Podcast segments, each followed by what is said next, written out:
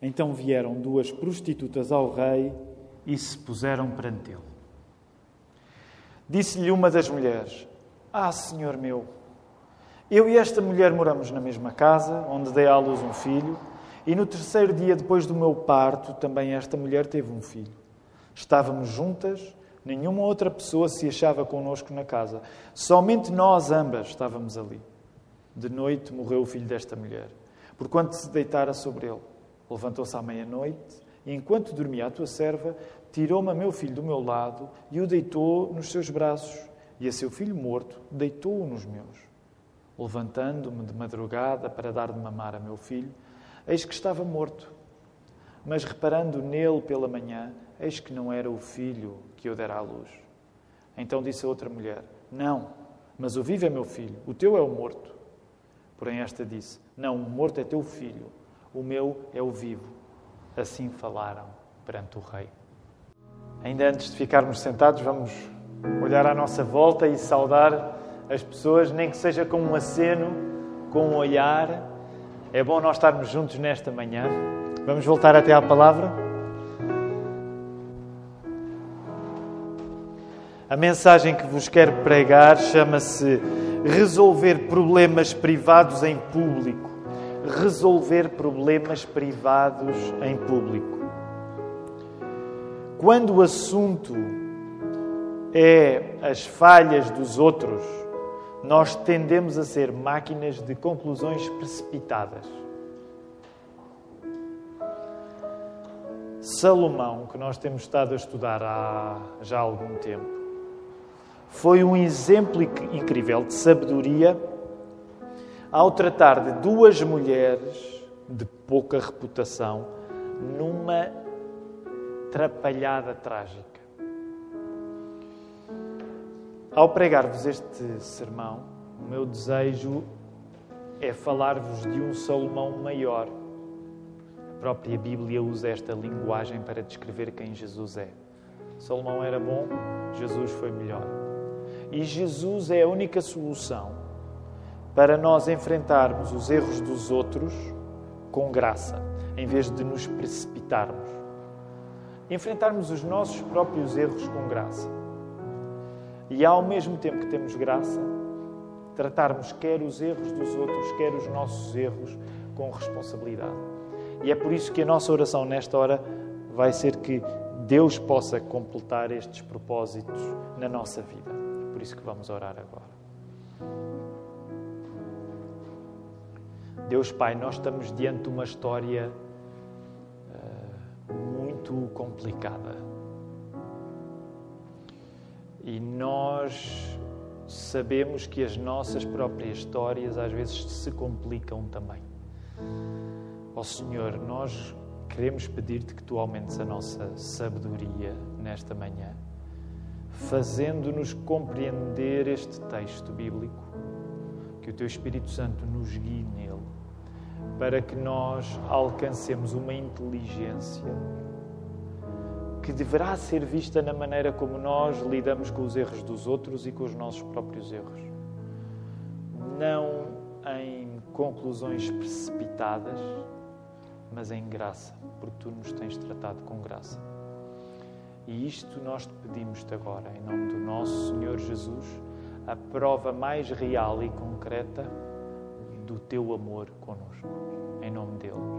Amém. Então, chegam problemas ao palácio, chegam tragédias ao trono. E o facto de chegarem tragédias ao trono e problemas ao palácio significa que, mesmo quando nós vivemos momentos em que podemos sentir que a vida nos coroa, porque podemos dizer isso acerca de Salomão, nós terminamos a parte do episódio em que ele foi visitado por Deus em sonhos, pediu sabedoria e alcançou, e agora tudo isto vai ser testado na prática. Podemos dizer acerca de Salomão que ele estava num momento em que, de alguma maneira, se sentia coroado pela vida. Deus visitou, não é coisa pouca.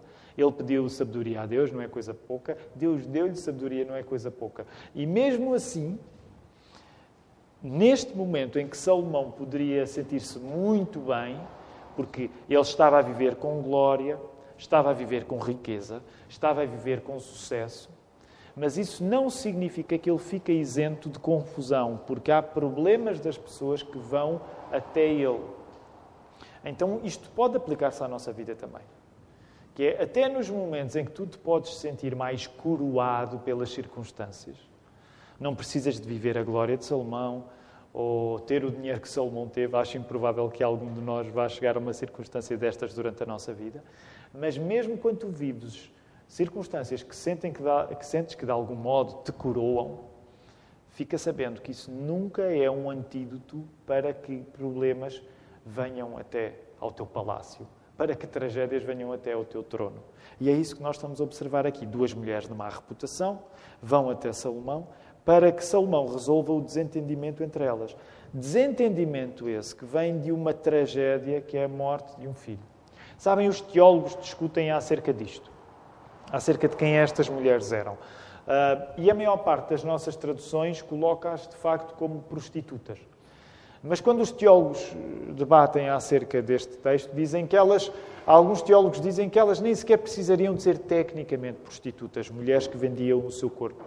Poderia dar-se o caso de serem apenas mulheres que eram mães solteiras e que, como mães solteiras que eram, viviam fora do plano de Deus, porque viviam sem estar debaixo da bênção do casamento. Por isso mesmo, estas duas mulheres que vivem juntas, esse viver juntas é apresentado como um sinal de que elas não estão a viver debaixo da bênção de Deus.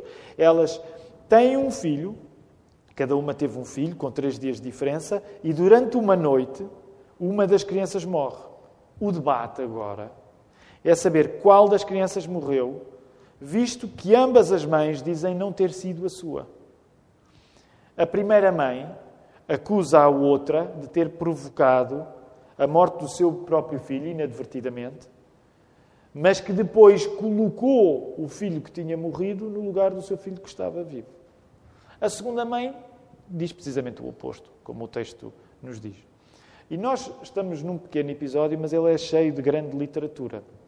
Há uma simplificação que o texto está a fazer para contar esta história. Há uma simplificação que o texto está a fazer em relação às personagens, para que nessa simplificação, em que parece que as, as personagens ficam muito simples, se expanda a própria mensagem do texto no leitor.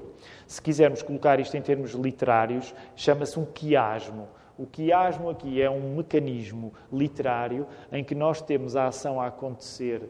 Uh, numa espécie de zigue-zague, novamente, numa espécie de zigue-zague para que nós que somos os leitores andemos nesse embalo de um lado para o outro, uma, o, que, o que diz uma mãe, o que diz a outra, a ação intensifica-se e nós sentimos-nos necessitados de que haja uma resolução do problema.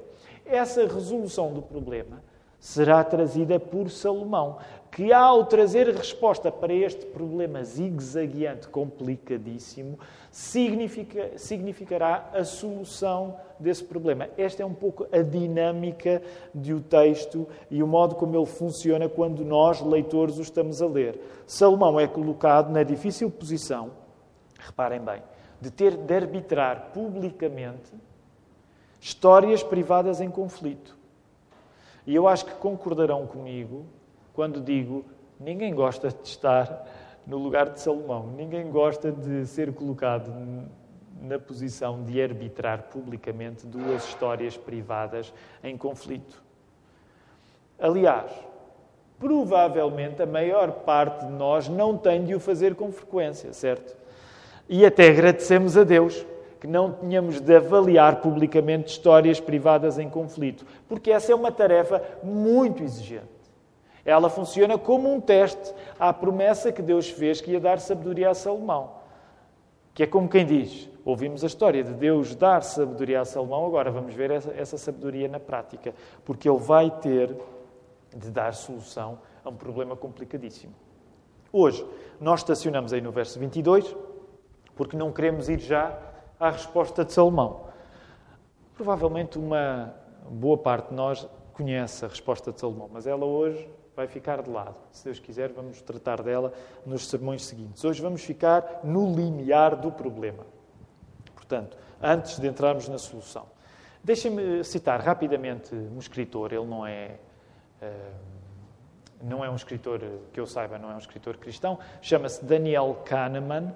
Aliás, a rigor, ele é um psicólogo e que ganhou recentemente um prémio Nobel, o Prémio Nobel de Economia, eh, fazendo um estudo acerca de decisões, a tomada de decisões debaixo de incerteza. Este homem, Daniel Kahneman, escreveu um livro, que é provavelmente o livro dele mais conhecido, que no inglês original se chama Thinking Fast and Slow e que até está traduzido uh, em português de Portugal. E se vocês forem a uma livraria, se o procurarem, provavelmente vão encontrá-lo. Eu já, já, já cruzei com este livro nas livrarias algumas vezes. Em português de Portugal está traduzido como uh, Pensar uh, depressa e devagar. Uh, e tenho dito isto nos turnos anteriores, vou dizer agora também. Ainda bem que nós somos melhores a traduzir títulos de livros do que títulos de filmes. Portanto, está razoavelmente bem traduzido, porque é isso que no inglês original diz. Então, é um livro sobre pensar depressa e devagar.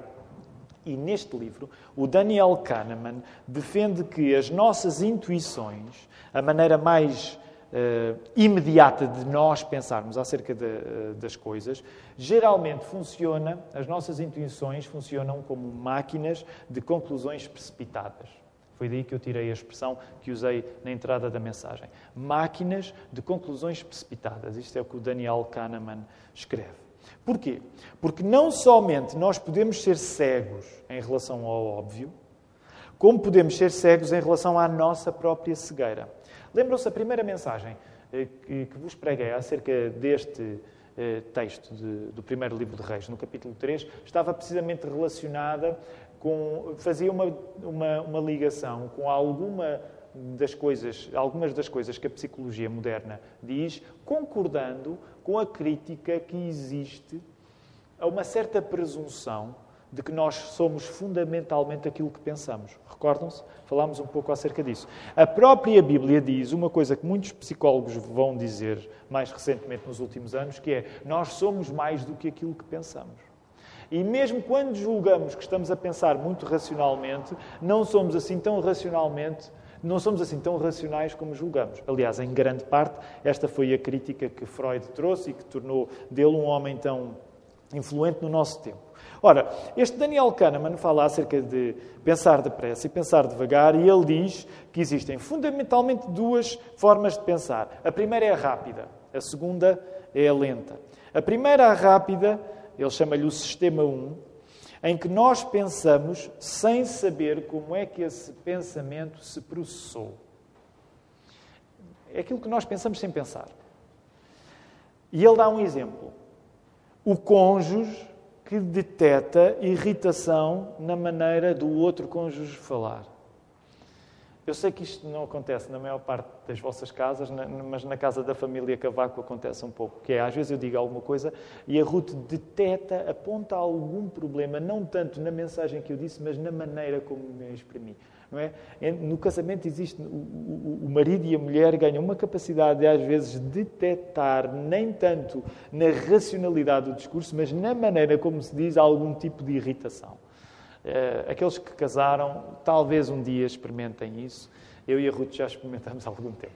Não é que nós detectamos aquilo que não está propriamente expresso racionalmente, mas está na maneira como uh, nós falamos. Deixem-me dar ainda um exemplo mais tonto. Uh, eu, eu descobri há pouco tempo, a nossa igreja tem feito um esforço para tornar a nossa adoração cada vez melhor. Claro que para isso ajuda o facto de, desde que o coronavírus chegou, na época de, do confinamento, como começámos a ter de gravar os serviços de culto, isso ajudou-nos a olhar para nós próprios, para a nossa adoração. A nossa preocupação primordial não é nós termos um programa de televisão perfeito para os ecrãs e para as telas das pessoas, mas de facto por termos de nos ver a adorar, nós começamos a entender há aqui coisas que nós podemos fazer melhor. Então, nos últimos tempos temos, a equipa tem crescido no sentido de analisar a nossa maneira de adorar e torná-la melhor, mais de acordo com a excelência que o nosso Deus merece.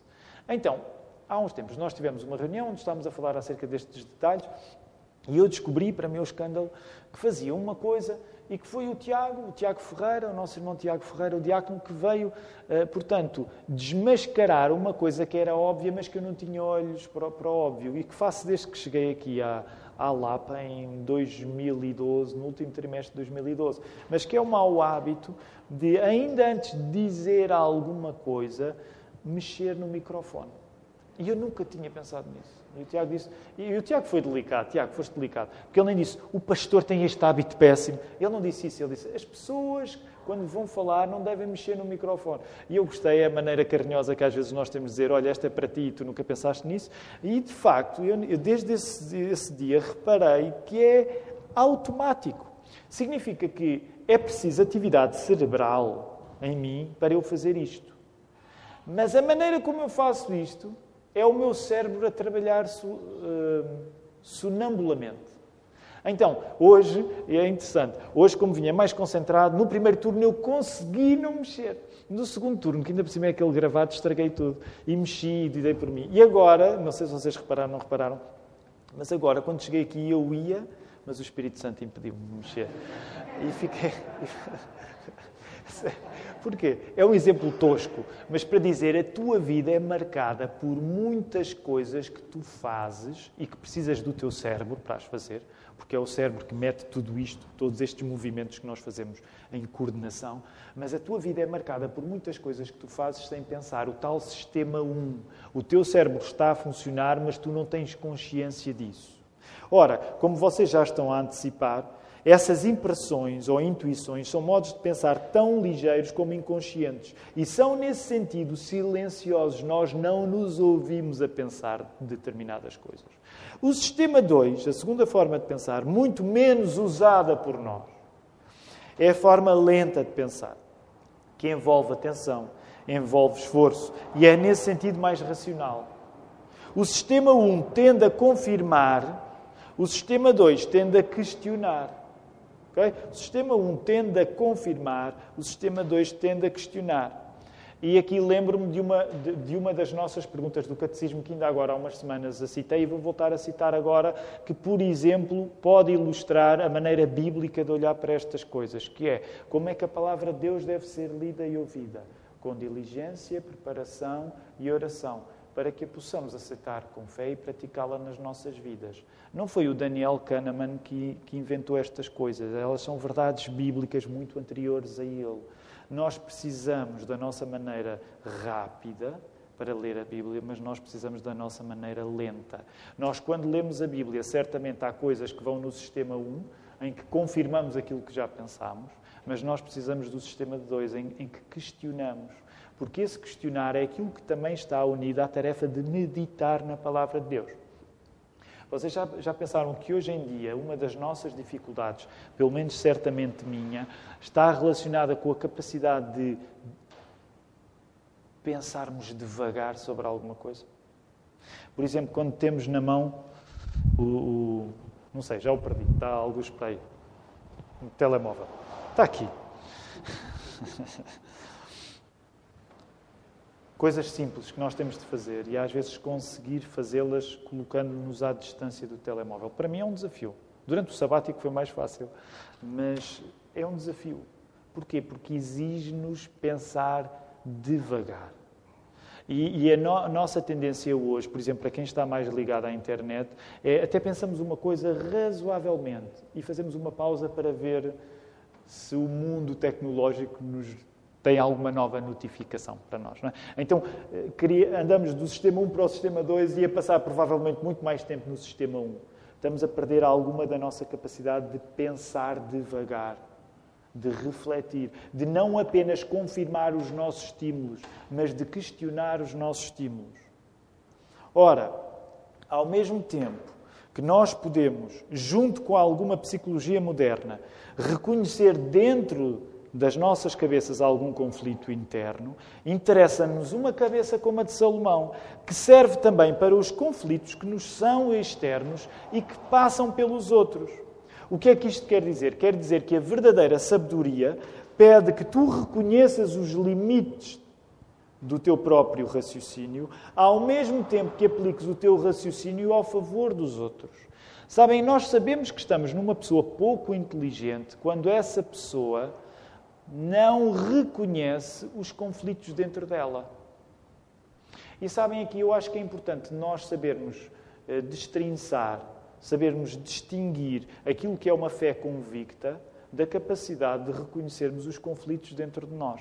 Isso é uma coisa muito inspiradora, por exemplo, quando nós lemos o apóstolo Paulo. O apóstolo Paulo não faz da plenitude do Espírito Santo na vida dele uma razão para ocultar os dilemas que atravessa. E muitas vezes o cristianismo está a ser confundido como uma maneira rápida, sem reflexão, de nós reconhecermos conflitos que existem dentro de nós, não só no nosso coração, como na nossa cabeça. Portanto, quando ouvimos autores como o Daniel Kahneman a dizer assim, nós não somos tão racionais como nós julgamos, nós temos maneiras muito automáticas de pensar que tendem a confirmar os nossos preconceitos, nós podemos dizer, a Bíblia já nos ensina isso. Uma pessoa com fé reconhece os conflitos dentro de si. Ao mesmo tempo, nós queremos ficar com a ambição de Salomão que é queremos usar a sabedoria que Deus nos dá para ajudarmos as pessoas nos conflitos que nos são externos. Portanto, se tu queres ser sábio esta manhã, começa por reconhecer que tens conflitos dentro de ti, que a tua maneira de refletir é quebrada, precisa da intervenção divina. Mas, ao mesmo tempo, usa essa mesma capacidade de compreender para ajudar os outros nos conflitos que te são externos. Se chegam problemas ao palácio, se chegam tragédias ao trono, então isso também quer dizer que a urgência da sabedoria vê-se no facto de quem a está a receber de Deus ter de a usar para aliviar o sofrimento dos outros. Na Bíblia, uma pessoa inteligente em circuito fechado não é realmente inteligente. E eu diria que uma das nossas tentações hoje em dia é desejarmos a inteligência como essencialmente alguma coisa privada para nós, que quando muito nós queremos exibir aos outros, mas uma coisa que é nossa. Vou dar um exemplo um bocado rudimentar, mas é um exemplo que infelizmente caracteriza a, a vida de muitos de nós, a minha também. Reparem, hoje em dia, uma das coisas que eu acho que nos impede de sermos pessoas inteligentes é que nós queremos ser inteligentes desde que isso possa ser reconhecido pelos outros. Não tanto porque nos estamos a envolver com a vida deles, mas mais porque queremos usá-los como auditório da nossa inteligência. É por isso que tenho a opinião que, de certo modo, eu e outros, obviamente, não, não fui eu que pensei isso, mas hoje nós vivemos numa overdose de sabedoria. Todas as pessoas gostam de sair publicamente, por exemplo, usando as, as redes de, uh, sociais, para partilhar com o mundo as suas pepitas de discernimento. Uh, todos nós precisamos ter um podcast porque somos grandes conversadores e o mundo precisa de saber disso. E contra mim falo, que agora ultimamente eu tenho aquele podcast antigo com o Marco está parado, mas até deve ter aí um breve que está aí a chegar. Portanto, contra mim falo, todos nós precisamos mostrar através do podcast que somos grandes conversadores. Todos nós precisamos, até quando tiramos uma fotografia ao nosso prato de comida, de aproveitar o prato de comida para no Instagram partilhar uma pepita de sabedoria que explica um pouco os segredos da nossa existência. Nós estamos no meio de tanta gente sábia que isto é uma grande loucura. Percebem? Há um excesso de gente sábia. É óbvio que quando eu estou a dizer que há um excesso de gente sábia, o que eu estou a dizer é que esse excesso de gente sábia só revela que nós não andamos assim com tanta inteligência é mais a tentação de querermos usar os outros não tanto para os ajudar com uma suposta inteligência que possamos ter, mas nós gostamos que os outros sirvam para ser o auditório que reconhece a nossa inteligência. E não era bem isso que Salomão estava a fazer. O discernimento a sério é aquele que vem de Deus e que não serve para engordar a nossa lista de virtudes pessoais. É um dom que Deus nos dá para nós darmos alguma coisa aos outros também. Se o teu discernimento não serve os outros, também não serve grande coisa para ti. Provavelmente a maioria de nós não terá de exercer o seu discernimento necessariamente arbitrando publicamente conflitos privados. E, e deixa-me dizer, se tu não foste chamado a arbitrar publicamente conflitos privados, eh, livra-te disso. Não procures isso, porque isso é uma coisa difícil. Em qualquer uma das circunstâncias, tu deves apelar à graça de Deus. Em qualquer uma das circunstâncias, tu deves apelar à graça de Deus. E um teste bem simples para nós é, por exemplo, este. Será que eu estou mais inclinado para querer ser reconhecido como uma pessoa inteligente fora de casa do que dentro da minha casa? Será que O motor, para mim, é querer que alguém diga: Ah, tão inteligente que este Tiago é. E será que os meus filhos e a Ruth diriam a mesma coisa?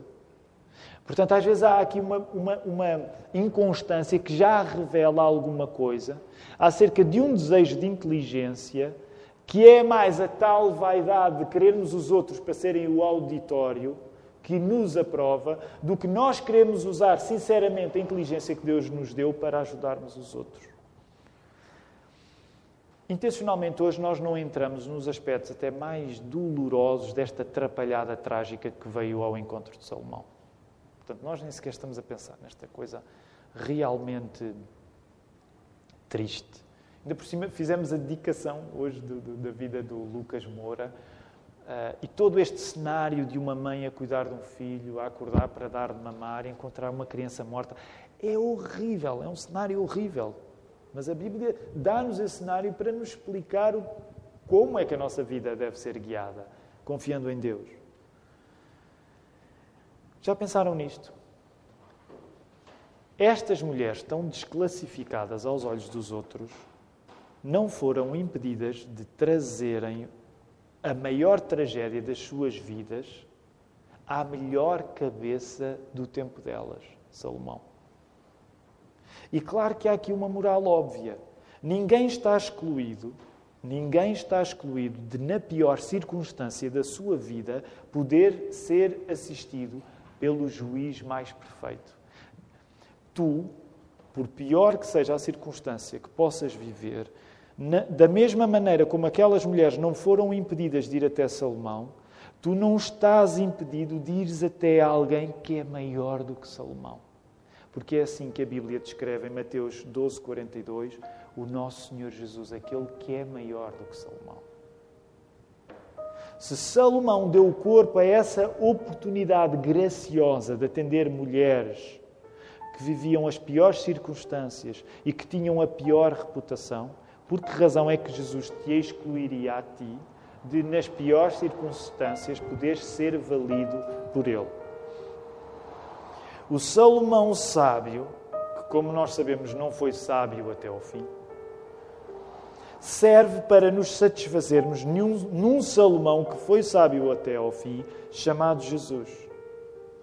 Sabem, a Bíblia descreve, na segunda carta de Paulo a Timóteo, capítulo 4, versículo 1, a Bíblia descreve, descreve Jesus como a pessoa que um dia terá de resolver publicamente todos os problemas privados de todas as pessoas que existiram. Jesus é aquele, diz a palavra, e nós recitamos essa verdade no, no credo apostólico, é aquele que virá para julgar os vivos e os mortos. Agora faz o contraste entre Jesus e ti próprio. Porque muitas vezes nós somos as tais máquinas de conclusões precipitadas acerca dos outros. Temos a atitude completamente contrária à de Jesus. Porque Jesus deu-se pacientemente, não para condenar o mundo, mas para salvá-lo. E a nossa tendência natural é precipitar-nos a julgar e a condenar os outros. Pensa nisto. Muitas vezes acontece na minha vida e certamente acontecerá com a tua também. Muitas vezes tu ouves acerca de uma má notícia de alguém, pode ser mais ou menos teu amigo, e há alguma má notícia acerca da vida desta pessoa e há alguma voz em ti que diz: Eu já estava mesmo a ver que isto ia acontecer. Agora repara, eu não quero negar que há maneiras tão tontas, com tão pouco discernimento de viver, que já adivinham que alguma coisa má vai acontecer no futuro. Porque nós, como temos falado, pagamos muito as consequências dos nossos erros aqui. Mas o que interessa agora contrastar não é tanto nós queremos ser consequentes com o mal que fazemos, para corrigi-lo em bem. É a facilidade com que nós temos de nos dissociar dos problemas dos outros. E dissociamos-nos pensando assim: ele não está a ter mais do que merece. E se Jesus tivesse a mesma atitude, nós hoje todos estávamos perdidos. Porque todos estaríamos apenas à espera da consequência dos nossos erros. Mas o Senhor tem-nos tratado com graça tem-nos tratado com misericórdia, tem-nos tratado com amor. Nós somos chamados a responder como Jesus fez conosco. Não na medida em que nós nos podemos salvar, não na medida em que nós podemos salvar os outros. Tu não te podes salvar a ti próprio e tu não podes salvar os outros. Mas da mesma maneira como Jesus te alcançou, tu vais querer ser sensível aos conflitos dos outros. Para participares nesse processo de salvação graciosa que já foi estendido a ti. Nós somos chamados publicamente a atender aos problemas privados dos outros, no mesmo espírito de graça que nos perdoou e que nos responsabiliza. E é isso que nós vamos levar agora ao Senhor em oração. Podemos ficar em pé.